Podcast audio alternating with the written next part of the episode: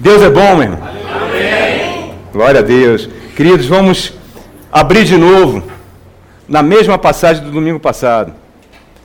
Domingo passado, essa, nós trabalhamos em cima de um versículo dessa passagem, mas eu vou trabalhar de novo nela. Quer dizer, eu não, o Espírito Santo. Eu sou apenas um vaso inútil aqui. Amém? Quem trabalha é o Espírito. Amém. João 5. No domingo passado, o título da mensagem era: Você quer ser curado? Amém. Amém. Então hoje o título da mensagem é: O Senhor Jesus cura. Ô oh, glória. Amém. Vamos lá, vamos ler juntos. Que o evangelista João contou para nós nessa bênção aqui. A partir do verso 1. É uma passagem riquíssima. Algum tempo depois, Jesus subiu a Jerusalém para uma festa dos judeus. Há em Jerusalém, perto da porta das ovelhas, um tanque que em aramaico é chamado de Betesda. Alguns manuscritos chamam de Betzata, né? Betesda, tendo cinco entradas em volta. Ali costumava ficar grande número de pessoas doentes e inválidas, cegos, mancos e paralíticos. Eles esperavam um movimento nas águas. De vez em quando descia um anjo do Senhor e agitava as águas. O primeiro que entrasse no tanque, depois de agitar as águas, era curado de qualquer doença que tivesse. Um dos que estavam ali era paralítico, fazia 38 anos. Quando o viu deitado e soube que ele vivia naquele estado durante tanto tempo, Jesus lhe perguntou: Você quer ser curado? Disse o paralítico: Senhor, eu não tenho ninguém que me ajude a entrar no tanque quando a água é agitada. Enquanto estou tentando entrar, outro chega antes de mim. Então Jesus lhe disse: Levante-se, pegue a sua maca e ande.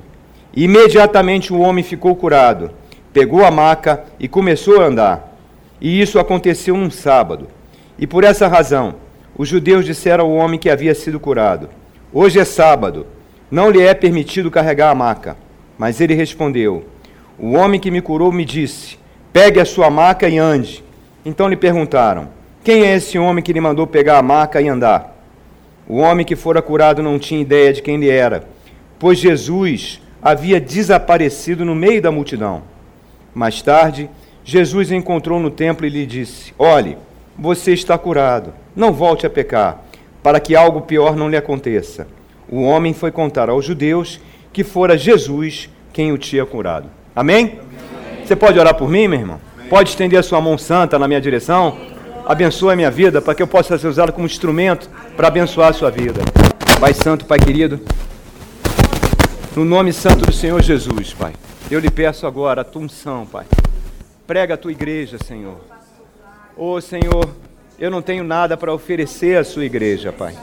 Mas tu, Senhor, a tua palavra traz cura, a tua palavra restaura, a tua palavra faz os mortos se levantarem, Senhor. Pai, em nome de Jesus Cristo, Pai, me usa nessa noite como teu instrumento, Pai. Dá um abraço no seu irmão. Fala assim, que o Espírito Santo fale contigo nessa noite, meu irmão. Não tem melhor lugar para você estar que na igreja do Senhor Jesus.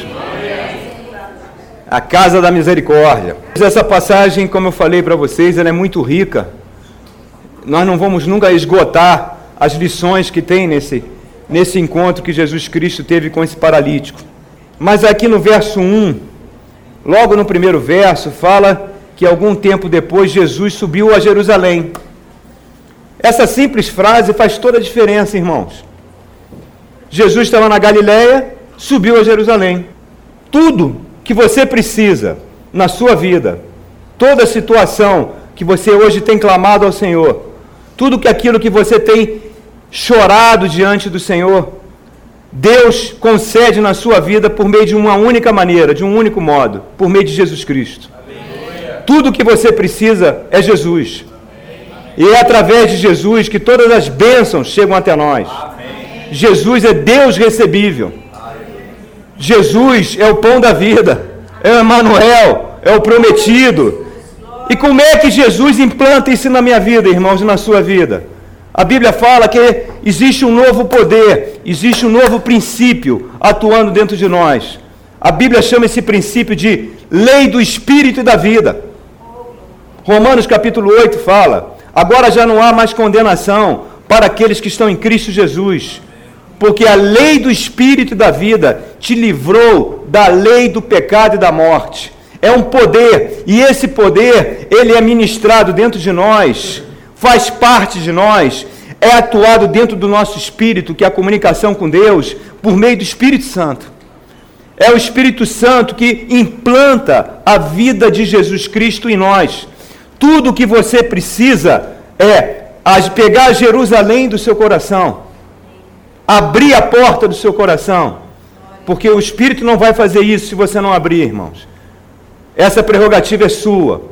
Abrir a porta do Espírito, do seu Espírito, e permitir que Jesus Cristo entre, por meio do seu Santo Espírito, que faça a obra de tudo aquilo que você está precisando. Meu. Ele tem o poder para que você, tudo aquilo que ele conquistou na cruz do Calvário, passe a ser uma realidade na sua vida. A vida abençoada, a vida plena que Jesus Cristo conquistou na cruz, ela entra através da nossa vida pela porta do Espírito. E é o Espírito Santo que implanta isso em nós. Então, temos que abrir a Jerusalém dos nossos corações. Mas vocês reparem aqui nessa passagem que no verso 2, no verso 3 e no verso 4, ele faz uma descrição desse tanque de Betesda. E diz que esse tanque ficava pela porta das ovelhas. O que, que era isso? O acesso ao templo de Jerusalém era feito por 12 portas. E uma das portas era a porta das ovelhas. Por que tinha esse nome? Porque era por ali que as ovelhas entravam para serem sacrificadas no templo, de acordo com o ritual levítico, para que o pecado do povo e o pecado do, da nação e o pecado individual de cada um fosse perdoado por meio do sacrifício de um cordeiro que era morto. E as ovelhas, ao entrar por esse portão, o portão das ovelhas, elas eram lavadas no tanque de Betesda. Era nesse tanque de Betesda, davam um banho nela, tiravam a sujeira para que ela fosse limpinha para o sacrifício. E o evangelista está dizendo que nesse tanque, que era feito de cinco pavilhões, havia uma multidão de enfermos, de cegos, de coxos, de paralíticos, irmãos. Tenta imaginar esse cenário. Ali nós estamos vendo seres humanos despedaçados pelo diabo. Você tem a exata noção da herança nesse local. Estava concentrado a herança que o nosso pai Adão nos legou. Uma herança de dor, uma herança de doenças, uma herança de desesperança, uma herança de sofrimento. E o que, que acontecia? Existia uma esperança, não se sabe se real ou não, que quando as águas daquele tanque sofriam algum tipo de agitação, ou causada por um vento, ou por um anjo, eles se lançavam numa corrida macabra. Tenta imaginar centenas de pessoas se arrastando para tentar chegar naquelas águas, mergulhar naquele tanque e, de alguma forma, um apenas, um apenas, de vez em quando, recebia a cura. Que cenário triste, muito triste. Era um lugar de dor, era um lugar de desespero. E foi nesse lugar que o nosso Salvador resolveu passear. Por quê? Porque é desses lugares que ele gosta. É por essa razão que ele veio à terra para destruir as obras do diabo, meu irmão. Ele andou naquele local, andou no meio daqueles doentes, porque é nesse local que ele se sente à vontade. É nesse local que ele demonstra o seu amor, a sua misericórdia, o seu perdão e principalmente que ele traz como Malaquias faz no capítulo 4, que debaixo das suas asas, debaixo do seu tissi-tissi, está a cura, meu irmão. É Jesus Cristo, o Filho de Deus vivo. E agora é interessante que o coração dele se condoía, porque quando ele andou pela Galileia, antes de chegar a Jerusalém, que foi o final do seu ministério, multidões procuravam ele no deserto, e ele olhava para aquelas multidões no deserto e olhava para elas e via essas pessoas como ovelhas perdidas sem pastor. ovelhas desgarradas. Isso o coração dele se comovia, o coração se enchia de ternura. Então é nesse local que o nosso Salvador se sente perfeitamente à vontade. Porque ele veio para destruir as obras do diabo. E esse tanque de Betesda, quando eu estava lendo isso, o primeiro local que me veio à mente que se assemelha com um lugar assim é Brasília. Mas você fala que é isso, pastor? Essa semana o IBGE falou que Brasília é a cidade com o maior índice de desenvolvimento humano, a maior renda per capita, é a cidade da prosperidade. Só que tem outras coisas que não é dito. Brasília, comparadamente em termos demográficos, você fazendo uma comparação com Rio, São Paulo, Minas, proporcionalmente é a cidade com o maior número de divórcios. Brasília é a cidade com o maior consumo de remédios de tarja preta.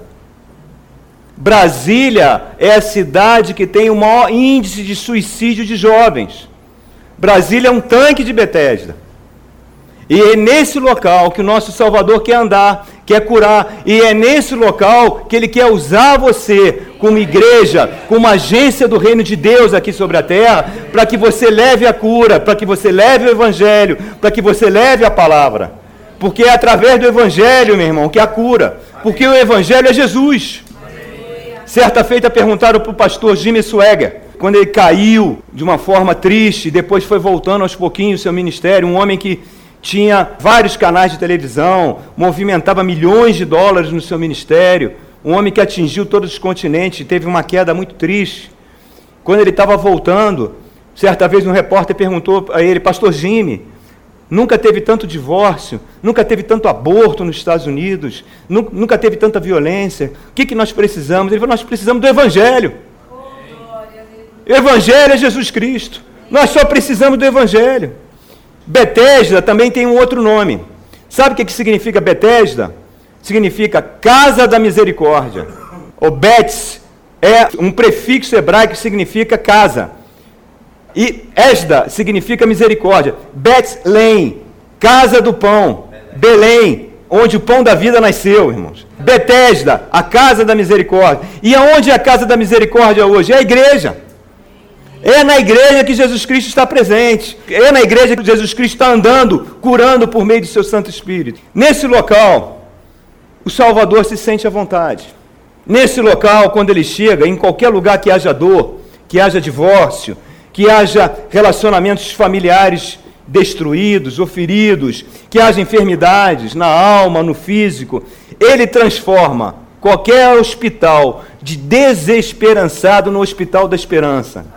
Com todo o temor de Deus, eu ouso dizer que apesar de Betesda ser a casa da misericórdia, apesar de Betesda apontar para a igreja do Senhor, eu ouso dizer que também em Betesda, quer dizer, também na igreja do Senhor Jesus, quando eu falo igreja, eu estou falando da igreja do Senhor Jesus na face da terra, também há muitas pessoas paralíticas, muitas pessoas deitadas em macas de sofrimento, Muitas pessoas que estão há 38 anos, quando eu falar 38 anos, significa muito tempo, que está muito tempo nessa mata, que não está experimentando a vida abundante que Jesus Cristo prometeu, que desconhece essa lei do Espírito da vida.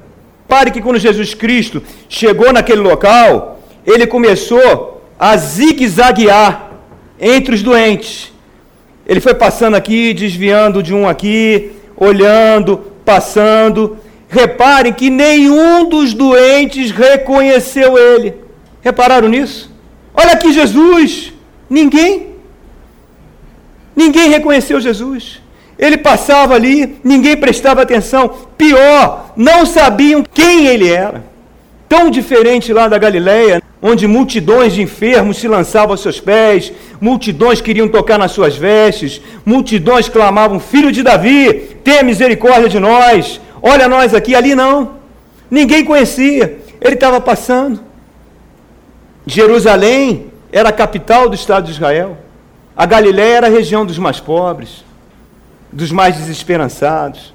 Por isso que ele tem um momento no ministério de Jesus que ele olha para o Pai e fala: Bem-aventurado o pobre, que foi para eles que o evangelho foi trazido, meu. porque o pobre, o pobre que tem Jesus no coração, a sua maior alegria é estar na igreja.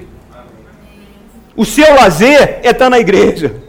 O seu domingo, o dia do Senhor, é estar na igreja. Ele quer estar na igreja. Porque ele sabe que sem Jesus não sobra nada para ele, irmãos. Sem Jesus não tem nada. Tem uma senhora que trabalha lá para a gente, lá em casa, ela estava testemunhando que ela recebeu um diagnóstico, o filho dela começou a desmaiar com muita frequência. E uma irmã em Cristo pagou uns exames caros que ela tinha que fazer, e quando ela levou esses exames lá para o médico, o médico olhou os exames e falou: oh, seu filho contraiu epilepsia, não tem cura. A tendência agora é ter convulsão, a tendência agora é só piorar. E ela recebeu esse diagnóstico, pegou, botou debaixo do braço, foi numa igreja lá perto de Unaí, onde ela mora, chegou na igreja, chegou para o pastor, falou: Jesus é o mesmo ontem, é o mesmo hoje, é o mesmo para sempre. O senhor, por favor, ore agora no nome de Jesus para que meu filho seja curado. Amém. Porque eu só tenho Jesus. Aleluia. E o filho dela foi curado, irmãos. Para a glória de Deus.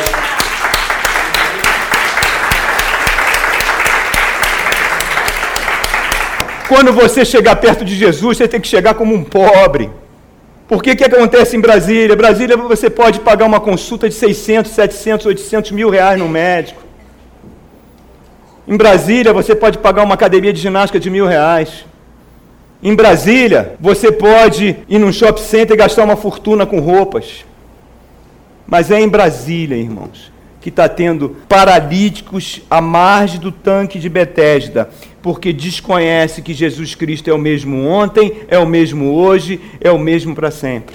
Essa cidade precisa de Jesus. Outra coisa, quando Jesus zigue-zagueava no meio dos doentes, reparem que todos os olhos, todos os olhos dos doentes, ninguém olhava para Jesus. Ninguém prestava atenção a Jesus. Aonde estavam os olhos dos doentes? Nas águas. Aonde estava concentrada a atenção deles? Naquelas águas. A resposta que eles precisavam, tudo que eles precisavam estava do lado deles, andando ao lado deles, e eles não conseguiam enxergar. Por quê? Estavam presos numa falsa esperança, cegos. E como é que Jesus Cristo hoje está presente na igreja e você não enxerga a presença dele? Se Jesus Cristo está na igreja, é através de quê? É através da palavra dele que é pregada, porque ele é o Verbo de Deus.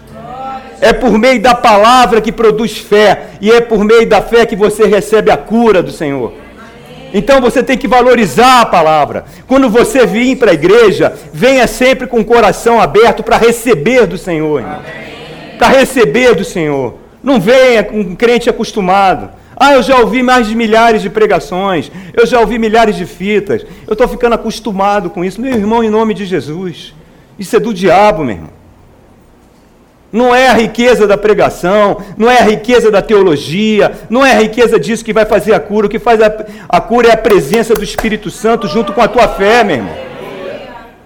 Jesus está passeando ali no meio, quer produzir vida abundante, mas as pessoas querem ver o que? Os anjos. Ah, eu quero ter uma visão. Eu quero ter um sonho. Eu quero ter uma revelação.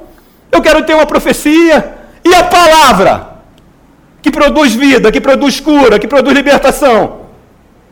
Ah, não, domingo eu tenho muita coisa para fazer. Domingo de manhã não, é sagrado o meu lazer.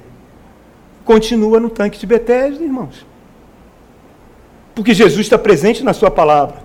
Como dizia Martim Lutero, aonde a palavra de Deus é pregada, aí está a igreja do Senhor, mesmo. Porque aí está o Cristo vivo.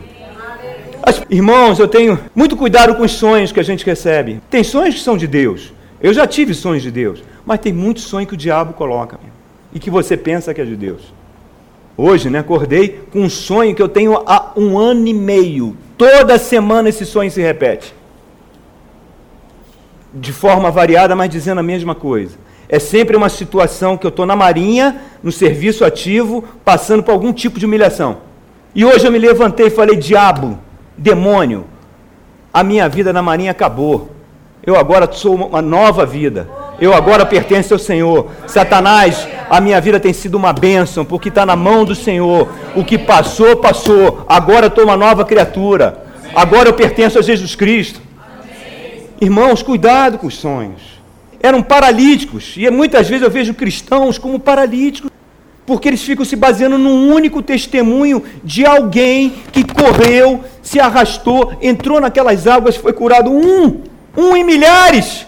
Querem chegar nas águas, querem receber uma cura, e essa cura às vezes não acontece. Às vezes o milagre de Deus não está vindo.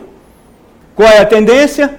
O coração vai ficando frio, vai ficando duro, a fé vai enfraquecendo ele já não ora mais como orava antes. Ele já não clama mais como clamava antes. Porque ele começa a dizer: acontece com todo mundo menos comigo. Todo mundo é abençoado menos eu. Isso vai esfriando o coração, vai esfriando. E uma falsa esperança, porque ele não quer desviar o olhar do tanque. Porque é no tanque que o anjo vai agitar a água. E às vezes a água é agitada pelo vento, não é pelo anjo. Ele está naquela falsa esperança e fica cativo e não olha para a cruz. Não fica de joelhos, não clama por misericórdia, não busca a presença do Senhor, não vem aos cultos buscar a presença do Senhor. Ele quer um atalho para ser abençoado. E às vezes as coisas não são assim. Pode ser, ele é soberano, mas ele trabalha em várias áreas do nosso corpo, do nosso espírito e da nossa alma, de forma integral. Essas pessoas estavam ficando tristes. Seus sonhos, aquela maca, não enxergavam a presença de Jesus. 38 anos. E quantas pessoas na igreja estão 38 anos esperando? Quando eu falo 38, pode ser 5. Pode ser 3. Eu quero dizer muito tempo. Quantas pessoas estão às vezes na igreja esperando que o seu casamento funcione? Não há mais respeito, não há mais carinho, não há mais vida sexual com alegria. Pessoas que não recebem respeito do cônjuge, não recebem respeito dos filhos. Estão paralíticos ali no tanque. Moças que, com medo de ficar sozinha, acabam cedendo em áreas que o Senhor fala para não ceder, acabam se relacionando com homens que não foi Deus que mandou, aí elas acabam se violentando Aí vão pulando de relacionamento em relacionamento, e cada relacionamento vai ficando com o coração mais duro, com o coração mais frio. Aquela bênção da feminilidade que Deus deu para que ela possa usar com seu marido vai se esfriando. Paralítico na beira do tanque. Às vezes, filhos que culpam os pais, porque no passado os pais foram isso, os pais foram aquilo, agora os pais estão no Senhor, aí os filhos não querem vir à igreja. E os pais sofrem com isso. Às vezes é a perda de um ente querido. Às vezes tem pais que massacram os filhos com palavras, com exigências. Essa semana eu estava fechando as notas lá na UNB e tinha uma aluna que desde o início do curso, uma japonesa, e eu reparava quando eu dava aula para ela e que ela fosse fazendo as provas, uma aluna extremamente esforçada. É uma das alunas mais esforçadas que eu já tive. Mas ela não tirava 10, não tirava. Tinha aluno lá que pegava tudo em segundos, não estudava e tirava 10. Fazer o quê? Tem pessoas que têm dom, têm facilidade numa determinada área, não tem outra, isso acontece. Mas eu via o esforço. E eu via, ela batia às vezes na cabeça assim. Passei o trabalho final, eu tive que discutir o trabalho final com os alunos. E ela tirou oito no trabalho. E ela não saiu com, com a média máxima. E eu sentei com ela, ela um trabalho em dupla, e comecei a explicar onde tinha errado, até para o futuro da carreira dela, para ela ver. E à medida que eu fui explicando, eu pensei que ela cometeu um araquiri ali. Ela começou a chorar, e chorar, eu falei, eu falei, não exija tanto de você assim. Você não é obrigada a saber tudo. Porque o filho do oriental, principalmente japonês, exige muito do filho, porque eles vieram para o Brasil numa condição muito difícil. E às vezes, para sustentar uma família, eles tiveram que passar por muita dificuldade, então eles exigem muito do filho. Ela foi falando, ela foi concordando. Você é a filha mais velha, não é? Sou. E você vê a pressão sobre o jovem na pele, porque espinha começa a pular, por causa da pressão, por causa do vulcão. Quer dizer, uma jovem dessa para cometer um suicídio, irmãos, ou para entrar nas drogas, é só isso. Então nós convivemos com esse cenário. É um cenário de dor, é um cenário de tristeza, é uma cura física que nunca chega. Que os médicos digam para você que não tem cura. Irmãos, a última palavra na sua vida é Deus quem dá, meu irmão. Amém. E Ele para curar, só estalar os dedos você está curado. Esse pobre homem paralítico, à beira do tanque de Betesda, ele tinha uma coisa de muito positivo. Ele tinha consciência da sua enfermidade. Ele tinha consciência da sua paralisia. E isso faz toda a diferença. Porque toda cura começa a partir daí. Porque quando você não tem consciência que você está doente, seja na alma, seja no espírito, seja no seu físico, você rejeita o médico. Você rejeita a cura. Você rejeita o tratamento. E no caso do nosso espírito, você rejeita Jesus Cristo. O que ele conquistou na cruz para nós. Como é que nós desprezamos a Jesus? Como é que nós não levamos ele em consideração? E o que, que ele falou? Aquele que me ama, aquele que obedece os meus mandamentos. E como é que eu posso obedecer se eu não conheço? Como é que eu posso obedecer a palavra de Deus se eu não invisto tempo na palavra? Então eu queria falar para você uma coisa que ele falou antes de ir embora. Abre Mateus capítulo 28. Mateus 28. Palavra de despedida de Jesus para os seus discípulos. Verso 18. Fala assim o Senhor Jesus. Então Jesus se aproximou deles e disse: Foi-me dada toda a autoridade nos céus e na terra. Irmãos, isso é muito sério. Basta uma palavra dele, irmãos, porque toda a autoridade está sobre ele. Você está debaixo da proteção do Senhor dos Senhores, do Rei dos Reis. Agora ele continua.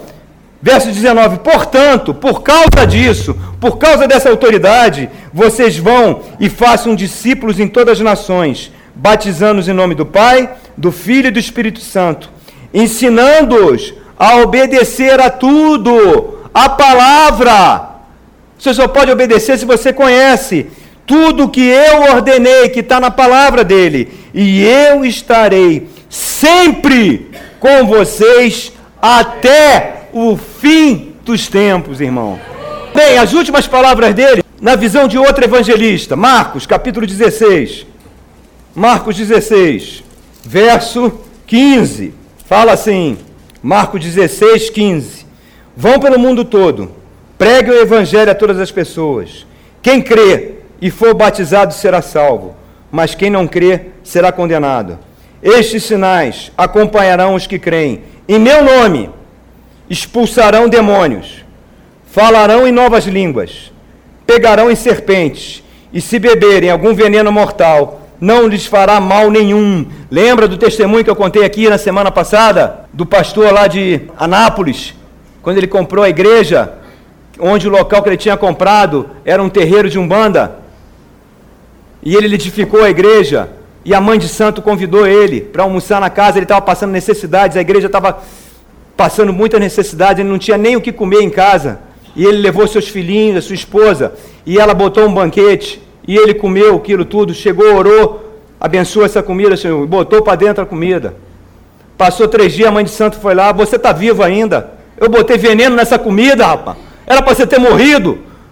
Então vai lá em casa e destrói aqueles ídolos lá todos, que não são deuses. Eu quero aceitar esse teu Deus, meu irmão. É isso aqui, é essa promessa aqui, meu irmão imporão as mãos sobre os doentes e eles serão curados. Isso é promessa daquele que disse que tem toda a autoridade sobre os céus e a terra. Aquele que disse que vela pela palavra para cumprir, o Filho de Deus. É uma promessa para mim e para você, irmãos. Temos que tomar posse dessas maravilhas. Esse é o Evangelho. Vocês viram aqui ele falar: aguardem as visões aguardem os sonhos, aguardem a água tremer, aguardem o anjo sacudir. Ele está falando em anjos? Não! Ele está falando aquele que crê. que crer na minha palavra, que obedecer aos meus mandamentos, vão orar pelos enfermos, eles serão curados. Vai expulsar os demônios, eles vão sair. Esse poder está na tua vida. Você é a igreja. Você é o representante de Jesus nessa face da terra. Nós vivemos uma época que nós vivemos um evangelho de troca. Venha para Jesus, pregam um evangelho muito superficial. Dê que você vai receber quatro vezes mais, que virou um balcão de negócios. E as pessoas continuam no tanque de Betesda. Continuam paralíticas, deitadas nas suas macas. Não conseguiram sair disso. Por quê? Porque estão desconhecendo o verdadeiro evangelho. Mateus 11, 28 fala: Vinde a mim, todos aqueles que estão cansados e sobrecarregados, e eu vos aliviarei. O Senhor Jesus fala pela boca de Isaías: Venham, convertam-se seus maus caminhos, o iníquo dos seus pensamentos. Venham para mim que serão restaurados. Venham para mim que vocês receberão cura. Venham para mim que vocês receberão a minha bênção, a graça de Deus. É promessa de Deus. E aí o que, que a gente vê? Jesus chega para esse paralítico, no verso 6, e faz uma pergunta: Você quer ser curado? O que, que o paralítico responde? Ele não responde nem sim, nem não. Olha a resposta dele no verso 7. Verso 6: Você quer ser curado? Disse o paralítico: Senhor, eu não tenho ninguém que me ajude a entrar no tanque quando a água é agitada. Enquanto estou tentando entrar, outro chega antes de mim. Ele não respondeu nem sim nem não. Por que, que ele não responde nem sim nem não? Porque toda vez que você fica com a sua dor, com o seu sofrimento, pensando nele, olhando para aquelas águas que um dia um anjo pode agitar e não reconhece a presença do teu Salvador, não reconhece a presença do Espírito Santo em você, você fica insensível à voz do Espírito. O Espírito Santo está falando: Eu estou contigo. Eu estou aqui para fazer você vencer. Eu estou aqui para enxugar suas lágrimas. Vamos juntos. Deixa eu pegar na sua mão. Caminhe comigo. Confie em mim. Eu sou aquele bom tesouro, aquela pérola que o mercador encontrou. Vim aqui porque eu sou apaixonado por você, mas você fica, mas ninguém me pega. Ninguém me bota no tanque. Essas palavras desse homem, além do desespero, elas refletem o que? Solidão uma pessoa sozinha na sua dor, que depende dos outros. Eu sempre exorto a você a usufruir da comunhão dos santos na igreja, porque os dons são derramados sobre a igreja. Tem irmãos que têm dons que eu não tenho. Eu tenho dom que os irmãos talvez não tenham. O Senhor distribui os seus dons. Isso é uma coisa. A outra coisa é eu gerar dependência de alguém gerar dependência de um conselho do irmão, de um conselho de um pastor, só orar se aquele irmão orar por mim. Não, irmãos, não seja assim. Dependa apenas exclusivamente de Jesus Cristo. Já viu o velhinho quando andou? Tem crente que é assim. Ele não faz nada. Se não tiver alguém para orar por ele, alguém para clamar por ele, e ele não repara que Jesus Cristo está andando ali do lado dele, circulando zigue-zagueando. O Espírito Santo quer abençoar. Ele está na casa da misericórdia. A igreja é o lugar para receber cura. Só Deus pode fazer. E o que eu vou contar aqui vocês já ouviram. Porque ela já vem sendo contada, contada, contada, contada. A gente não sabe mais a origem dessa história. Mas aconteceu. Tinha uma senhora, estava passando muita necessidade. Estava muito pobre, não tinha o que comer. E ela começou a clamar ao Senhor: Senhor, por favor, eu não tenho o que comer, meus filhos não têm o que comer foi a vida de Jorge Miller inteira com os orfanatos. Ele orava e não tinha o que dar de comer para os órfãos. Mas o Senhor alimentou durante 20 anos o orfanato dele. Amém. Todo dia vinha o suficiente para ele alimentar os órfãos e comprar um novo orfanato. Total dependência do Senhor. Mas essa senhora estava clamando, clamando, e tinha um quintandeiro na rua que era ateu e gostava de debochar dela, debochar da crente. E quando ele soube que ela estava passando necessidade, ele falou: Eu vou zombar dela. Chegou para o empregado dele, faz essas compras aí, enche esse carrinho, bate na casa dela e diz para ela que foi o diabo que mandou. E quando ela abriu a porta, viu um monte de comida, Deus as mãos para o céu, Senhor, Jesus, tu é muito bom, sabia que tu ouve minha oração, mas ó, quem mandou para a senhora diz que foi o diabo que mandou. Quando eu oro ao Senhor, até o diabo obedece, meu irmão. Nós precisamos depender dele. Não ande com o andador, meu. Você tem o Senhor, não seja um eterno bebê na fé. Venha para a igreja com a esperança de receber, meu irmão. O Senhor quer dar, quer abençoar. Você quer ser curado, meu irmão? Amém. E o homem não esperava a cura, porque era dia de sábado. Ele, como judeu, não vou ser curado sábado. Religião é uma coisa terrível. Não vou ser curado no sábado. Que, que me lembra isso? Jesus Cristo falou que era o Senhor do sábado. O Filho do Homem é Senhor do sábado. Eu criei o sábado. Tem crente que não ora mais por cura, porque acha que a sua oração não vai funcionar. E ele tem medo de passar vergonha, de orar por um doente e o doente continuar doente. Você está cometendo um erro crasso. Primeiro, que não é você que cura. Não é você, é o Senhor. E Ele é soberano.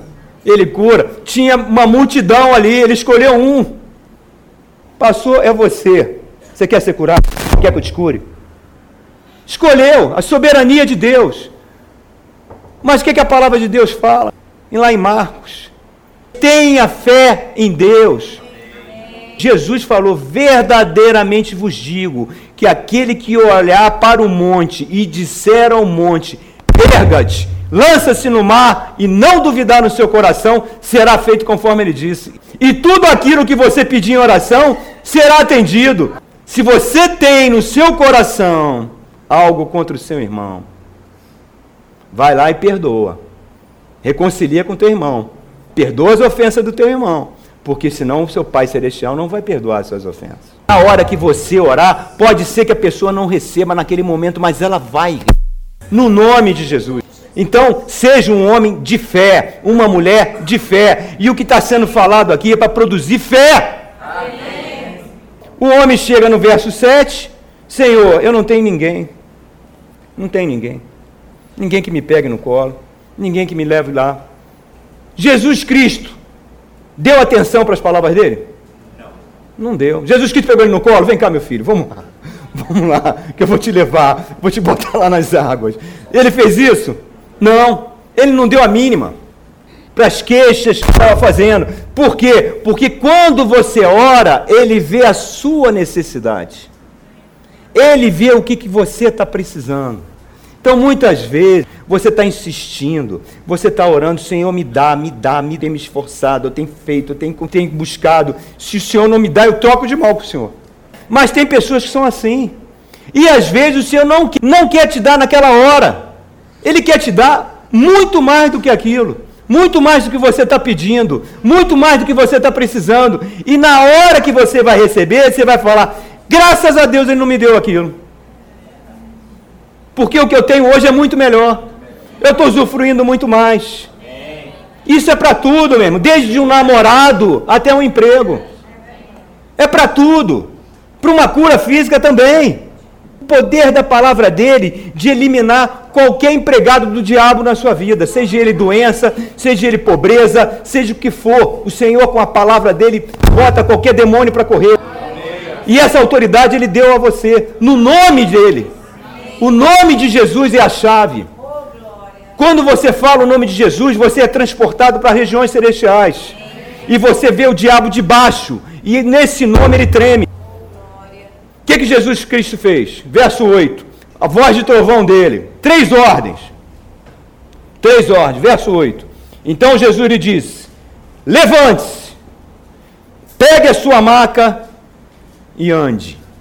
Três ordens. Foi as mesmas ordens que para o mesmo para um outro paralítico que ele deu lá em Cafarnaum. Levante, pegue a sua maca e ande. Simples. Levantar é saber que o poder já está em você. Já tem um poder atuando em você. É a lei do Espírito da vida. É o Espírito Santo. Foi aquele que criou o universo a partir do nada. É o Espírito Santo. Foi o mesmo Espírito que ressuscitou Jesus Cristo dentre os mortos. Esse mesmo Espírito habita em nós, porque a palavra de Deus diz que você é templo do Espírito Santo e que ele se move em você. Então você tem que ter consciência desse poder e você tem que exercer a fé. Você precisa ter gestos de fé. Davi teve que lançar a pedra para derrubar Golias. Noé teve que entrar dentro da arca para Deus fechar a arca. Moisés estava orando, Senhor, o exército faraó está chegando. Ele, pega esse pedaço de pau aí. O que, que eu faço? Bate nas águas. Moisés foi lá e deu uma paulada nas águas, as águas se abriram, o povo atravessou. A gente precisa de gestos de fé. Porque a fé vem pelo quê? Pelo ouvir a palavra. Jesus está zigue-zagueando no meio do povo. Amém. Jesus Cristo é o tesouro escondido. Não precisa sair tremendo, chorando, gritando, para saber que o poder dele atua em você. Eu já contei aqui. O pastor estava com sono. Ele não tinha dormido nada naquela noite. Eu estava lá atrás, onde está a Cristina, lá no final da igreja, lá sentado numa igreja mais ou menos desse tamanho. E ele perguntou, e eu estava com uma doença horrível nos intestinos. Eu já contei isso, não quero entrar em detalhe. Né? Aí não era curado, já estava sendo marcada uma intervenção cirúrgica. E ele falou com aquela voz de sono: Alguém aqui nessa igreja tem fé que Jesus Cristo cura? Quem tem, fica de pé. Eu fiquei, recebe a cura, pode sentar. E continua pregando. Nunca mais eu tive nada, meu irmão. Eu não tremi. Eu simplesmente dei um gesto de fé. Ele falou, se ele está falando, não é o pastor com sono que está falando. É a boca dele que está sendo usada pelo Espírito, meu. Vaso de barro que guarda um grande tesouro. Então não importa quem é o pregador, importa que o Espírito está pregando no púlpito. Jesus Cristo é a palavra viva. Ele é o cavaleiro do Apocalipse. A espada afiada sai da sua boca. Ele vem montado num cavalo branco. Ele é o Rei dos Reis, o Senhor dos Senhores. Então não endureça o seu coração. Esteja com o coração aberto. Levante. Busque o Senhor. Busque o Senhor. Aí vem a segunda ordem. Pegue a sua maca. Essa parte você que tem que fazer. Pegue a sua maca. Era dia de sábado, ele não podia pegar na maca. Você tem que pegar na maca. O que, que significa pegar a maca? A presença do Deus vivo. Vir nos cultos, ler a Bíblia, vir adorar. A adoração é o início de tudo. Porque ele se move na adoração. Você vem para a igreja, vem para adorar. Você vem para ouvir os louvores. Ah, se eu tivesse na marinha, chegasse atrasado na igreja, pagava 20 flexão todo mundo, porque está perdendo o louvor. O louvor é o momento que Deus está operando. Quantas curas foram dadas no louvor? Quantas pessoas receberam milagres quando estavam com as mãos estendidas louvando ao Senhor? Se programe. Você não chega atrasado num filme que você quer ver. Não tem o mesmo zelo para chegar antes do louvor. Ver Deus agindo, o Espírito Santo já está aqui. Busque o Senhor, obedeça os mandamentos dele, libere perdão e o Pai Celestial vai te abençoar. Amém. É pegar a maca. Amém. E o resto ele vai te dando. Não, tudo é mais importante. Mil coisas é mais importante no domingo. O domingo da ressurreição, o dia que ele saiu daquela cruz, foi no dia que ele saiu daquele túmulo com corpo de glória. É um dia consagrado. O primeiro domingo é o primeiro dia da semana. Você vem você não precisa ficar ouvindo vozes. Você não precisa ter visões. Você não precisa tremer. Você não precisa ver a água tremulando. Você não precisa de ninguém que, que te ajude. Você precisa de um único mediador entre Deus e os homens: Jesus Cristo, o homem. É Ele, meu irmão. Terceira ordem. Quem quer ver a resposta de Deus na sua vida? Amém. Então vem a terceira ordem. Qual foi? Ande! que, que significa andar? Marchar. O que, que significa? Ande comigo, caminha comigo, viva, viva o Evangelho. E como é que você vive? Ah, eu passo por muita luta, eu passo por muita tribulação. Glória a Deus, aleluia. Coisa boa a tribulação. A tribulação coloca você de joelhos no chão. A tribulação faz você buscar o Deus vivo. A tribulação te torna sensível à voz de Deus. A tribulação faz você ficar assim com o Espírito Santo. A tribulação produz em você um peso de glória. Você quer ver um homem que passou por muita tribulação? Abra lá em 2 Coríntios, capítulo 4. 2 Coríntios 4, verso 7. O apóstolo Paulo falando: Mas temos esse tesouro em vaso de barro. Que tesouro é esse? É o Espírito Santo, o Espírito da promessa, que habita em você. Quem é o vaso de barro? Somos nós. Tem algum vaso de ouro aqui? Não, é de barro mesmo. O ouro está dentro, é o Espírito. Temos esse tesouro em vaso de barro para mostrar que esse poder que a tudo excede provém de Deus e não de nós. Coisa linda. De todos os lados somos pressionados, mas não desanimados. Ficamos perplexos, mas não desesperados. Somos perseguidos, mas não abandonados. Abatidos, mas não destruídos. Trazemos sempre em nosso corpo o morrer de Jesus, para que a vida de Jesus também seja revelada em nosso corpo. Olha o verso 16. Por isso não desanimamos. Embora exteriormente estejamos a nos desgastar, interiormente estamos sendo renovados dia após dia, pois os nossos sofrimentos leves, leves, um homem levou bastonada, foi apedrejado, foi náufrago três vezes, passou frio, fome, nudez e morreu decapitado. Esse homem falou: Os meus sofrimentos são leves, leves e momentâneos, estão produzindo para nós uma glória eterna que pesa mais do que todos eles. Assim, fixamos os olhos não naquilo que se vê, mas no que não se vê, pois o que se vê é transitório, mas o que não se vê é eterno. Isso é andar com Deus, meu irmão. Ô glória! Se você quiser que eu fique de joelho para que você entenda, eu fico, não tem problema, mas entenda que o poder da cura não estava nos anjos, não estava na água, não estava na maca. O poder na cura estava no Salvador, que estava andando ali no meio. E Ele quer fazer muito mais do que você pediu, muito mais do que você espera. Ele quer fazer. Ele só está pedindo uma coisa para você: ande comigo Amém. e ser perfeito. Quem falou isso? Deus falou para quem? Para o pai da fé, Abraão. Abraão, anda comigo, ser perfeito. Nós não somos perfeitos, estamos muito longe da perfeição. Nós estamos em obra, plaquinha de obras, mas o Espírito vai nos levando, vai formando Jesus. Quando você faz isso, o poder de Deus te acompanha. Se você chegasse para esse paralítico e falava: Como é que você pegou essa cama aí, rapaz? Como é que você está andando? Você não estava paralítico? Eu estava. Estava paralítico. E como é que você ficou curado? Não sei, só sei que eu criei. Eu criei, fiquei curado. Eu era aleijado, agora estou andando. E como é que fez isso? Não sei. Eu era pecador, agora estou cheio de alegria, estou cheio de paz. Jesus Cristo habita em mim, o Espírito Santo habita em mim. Eu não sou mais um adúltero, não sou mais um bêbado, eu não procuro mais orgias, eu não sou desonesto. Agora não sou mais eu que vivo, é Cristo que vive em mim. Glória a Jesus. Aí você ia ver aquele homem saindo ali do tanque de Betesda, levando a maca, e você, mas você, rapaz, você estava no, no, hospital dos desesperançados. Eu estava, mas agora estou no hospital da esperança. Jesus tocou em mim, eu agora estou curado. Qual é a pregação do anticristo? Você conhece a pregação do anticristo? Irmãos, o sofrimento é uma purificação. Você está sendo purificado. É a vontade de Deus. Esse câncer é a vontade de Deus na sua vida.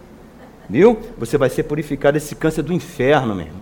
É de Satanás, porque ele levou na cruz do Calvário todas as nossas enfermidades. Pregação do anticristo. Aguarde os sinais. Aguarde os anjos. Aguarde as visões. Aguarde as profecias. Isso é o anticristo. Tudo que você tem para vencer, tudo que você tem para ser curado, já está em você. É o poder do Espírito Santo. Ele habita na sua vida, meu irmão. Vem aqui à frente. Vem, vem. Nossa. E agora o tanque encheu, meu irmão. Casa da misericórdia. Chega para cá e você crê que vai receber. Amém? Aí atrás, aqui na frente, não importa. Você crê que Jesus Cristo é o mesmo ontem? É o mesmo hoje? É o mesmo de sempre? Então você vai receber, meu. Quando você orar, não tenha vergonha se a sua oração não é respondida, porque ela é sempre respondida no tempo do Senhor. E quando a bênção chega, você fala: Senhor, foi no tempo certo. Nós estamos em Betesda, é a casa da misericórdia. Feche seus olhos, mas olha só, você vai levantar as mãos para os céus, em, em atitude de súplica. Pai querido, em nome de Jesus Cristo. Aqui está a sua Betesda, Senhor. Aqui está a sua casa da misericórdia. Zigue-zagueia, Senhor. Anda no meio do teu povo. Vai tocando, Pai. Vai suprindo as suas necessidades. Vai trazendo cura. Vai trazendo libertação, Pai. Oh, Pai querido, em nome de Jesus. Se tiver algum enfermo, seja parente, seja alguém aqui, que ele seja curado no nome de Jesus. Se tiver algum filho que não quer saber dos caminhos do Senhor, Senhor, nós profetizamos que esse filho vai estar de joelhos aceitando Jesus. Se tiver algum marido, alguma esposa, que nós profetizamos que eles vão se converter, vão entregar a vida ao Senhor. Eu profetizo que cada família aqui, cada família aqui, toda ela será salva. Ninguém irá para o inferno todos vão experimentar da bênção do Senhor. Eu profetizo na autoridade do nome de Jesus, cura. Eu profetizo portas abertas. Eu profetizo pessoas passando em concursos públicos. Eu profetizo casamentos santos. Eu profetizo ventres férteis, filhos saudáveis. Eu profetizo na autoridade do nome de Jesus, assim como o profeta Ezequiel olhou aquele vale de ossos secos e clamou: Ossos secos, em nome do Senhor, eu ordeno, fiquem de pé e vivam. Eu profetizo sobre todas essas vidas o poder do Espírito Santo, o nome de Jesus, que está sobre todo nome, que venha a cura, que venha a libertação, que venha portas abertas, que venha saúde, saúde na alma, saúde no espírito, em nome de Jesus. E você vai dizer: Amém, Amém, Amém. Glória a Deus, Aleluia.